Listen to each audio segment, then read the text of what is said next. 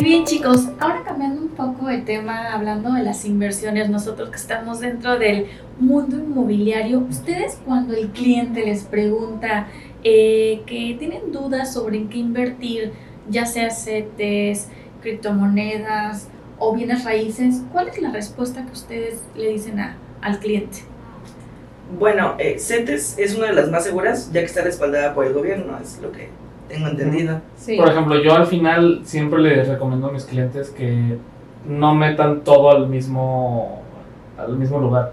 Al final creo que la mayoría, por lo menos de mis clientes y los clientes de mi equipo, muchos ya están acostumbrados a las inversiones. A lo mejor es su primera inversión inmobiliaria, pero están acostumbrados a diversificar en su portafolio de inversiones. O sea, nunca está, es más una que otra. Al final son inversiones diferentes, inversiones que te dan más por un lado y te quitan por otro, o inversiones que de este lado te dan muchísimo más que lo de este lado no te da. Al final creo que son muchas variaciones que se pueden dar en rendimientos, por ejemplo, en raíces, la plusvalía. Entonces no siempre es apostar a una, no hay una mala ni una buena, simplemente diversificar. Claro. Y, y, también muy importante que nosotros estemos preparados para esas preguntas, porque yo he visto muchos casos, o me he dado cuenta, que en la llamada eh, se traban los brokers, ¿no? Cuando el cliente le saca esa, esa pregunta, le saca ese tema.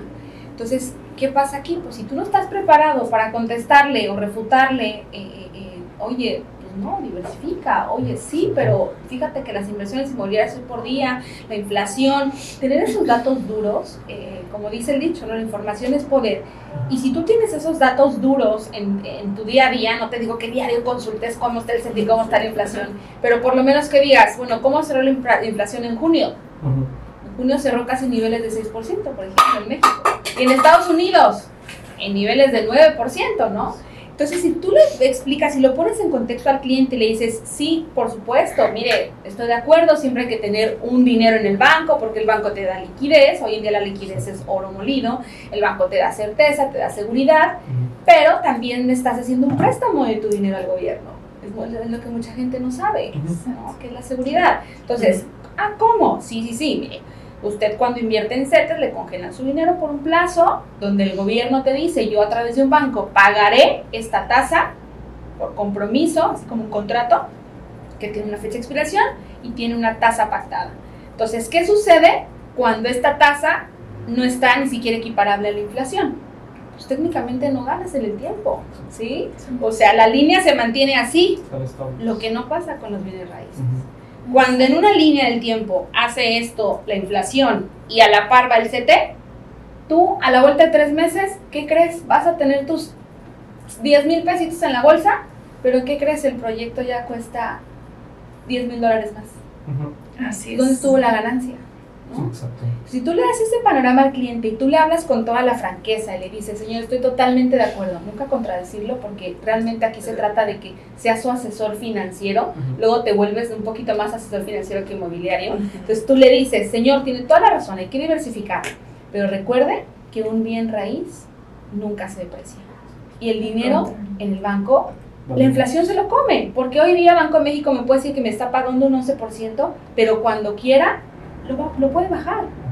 No puede bajar el, el, el, rendimiento que te da un bien raíz, porque no está en Banco de México en el gobierno decir que vale menos tu bien raíz. ¿no? Mi papá siempre me decía, o me dice, hija, las mejores inversiones en la tierra son en la tierra. ¿No? Son en la tierra. La mejor inversión de la tierra es en la tierra. Entonces, eh, transmitirle con esa certeza al cliente y, que él nos vea como conocedores, como asesores, es un reto de todos los días, pero es un reto que tenemos nosotros que documentarnos, que abrirnos un poquito y no quedarnos con, ay, pues me dijo que mejor lo iba a guardar en el banco, lo cual lo doy por perdido al cliente. No, te preparas. creo que muchas veces, como bien dices, eh, hay que saber responder esas preguntas porque la mayoría de las veces el mismo cliente ya sabe la respuesta, simplemente también quiere saber con quién está tratando el tema de su inversión, el tema de su dinero y más que tú le vayas a recomendar o no, porque ya queda en él si, te, si toma la palabra que le estás dando o el consejo, te está poniendo a prueba, te estás poniendo a prueba tú. Entonces creo que al final ese tema de cómo reaccionas a esas preguntas, qué, qué respuesta le vas a dar, cómo vas a titubear, si no vas a titubear, etcétera, puede ser lo decisivo.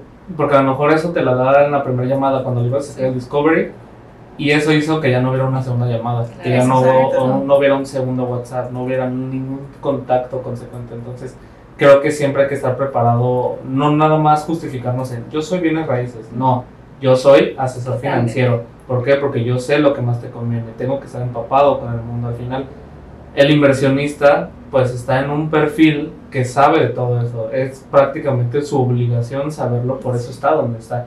También nosotros, si vamos a manejar su patrimonio, tenemos que estar obligados a manejar ese tipo de información, no nada más de CETES, o sea, de todos los modelos de inversión, porque también por nosotros mismos, al final, ¿qué vamos a hacer nosotros con todas las comisiones? Al final, qué bonito se siente cobrar comisiones, pero qué más bonito se sentiría diversificar tus inversiones en bienes raíces y en otros modelos de, de inversión, así como también se lo recomiendas a tu cliente. Al final, ponerte del lado del inversionista, Siempre. no siempre ser el asesor.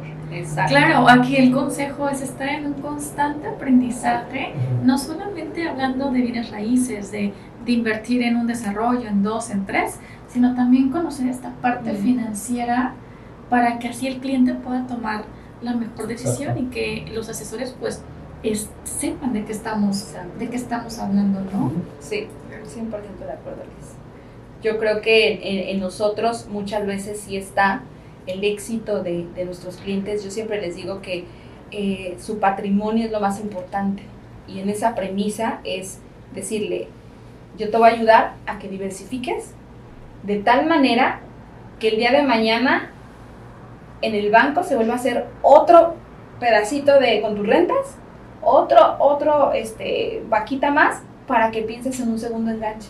Claro. Entonces, eh, eso le abre el, eh, el panorama al cliente y ser sensibles y ponerte en, su, en, en sus zapatos, siempre creo que es muy genuino y siempre va a funcionar. Es como una regla de oro, ¿no? En, en- en todos los sentidos de las ventas, no solamente en el mundo inmobiliario.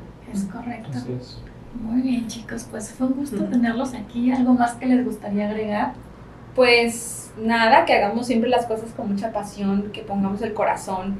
Yo creo que eso sí se palpa, que, hagamos sí. las cosas desde nuestro corazón y, y desde, sin el ego, ¿no? Sin el ego de, de- de a lo mejor pensar en, en una comisión siempre, a lo mejor pensar en estar en un, en un tablero número uno, no. Yo creo que siempre desde el corazón y siempre con las mejores herramientas como nos gustaría que a nosotros nos atendieran. Sí, y al final siempre ver a los clientes como, como dice Caro, no por como una comisión, no como un signo de pesos. ¿Por qué? Porque si hacemos eso nos nublamos y probablemente desde un principio no se iba a comprar esa persona. Pero como tú te fuiste directamente a sacarle el dinero a la yugular, pues ya no te va a referir con alguien que probablemente sí. Y ha pasado muchísimo que el cliente, digamos, el prospecto que entra a la empresa, no siempre termina comprando, pero ese prospecto te termina trayendo tres clientes que sí te compraron. Entonces siempre ser empático, siempre que puedan palpar la buena vibra, que puedan palpar los buenos intereses, las buenas intenciones que tenemos hacia ellos. Y todo tarde que temprano se va a regresar. Todo es eh, recíproco. ¿sí? Así es. Todo fluye. Sí, siempre tener la mejor actitud y apertura, estar abiertos porque siempre vamos a aprender algo. No importa lo que esté sucediendo, sea bueno o malo, cómo esté fluyendo, siempre vamos a aprender y creo que eso es lo más importante. Poder absorber lo más importante de cada situación y, y de todo lo que pasa día a día. Muy bien, chicos, pues muchísimas gracias por acompañarnos en este episodio que tuvimos hoy en Tulum from Sky. Fue un gusto para haber compartido este día con todos ustedes. Gracias. Muchas gracias por la invitación. Gracias.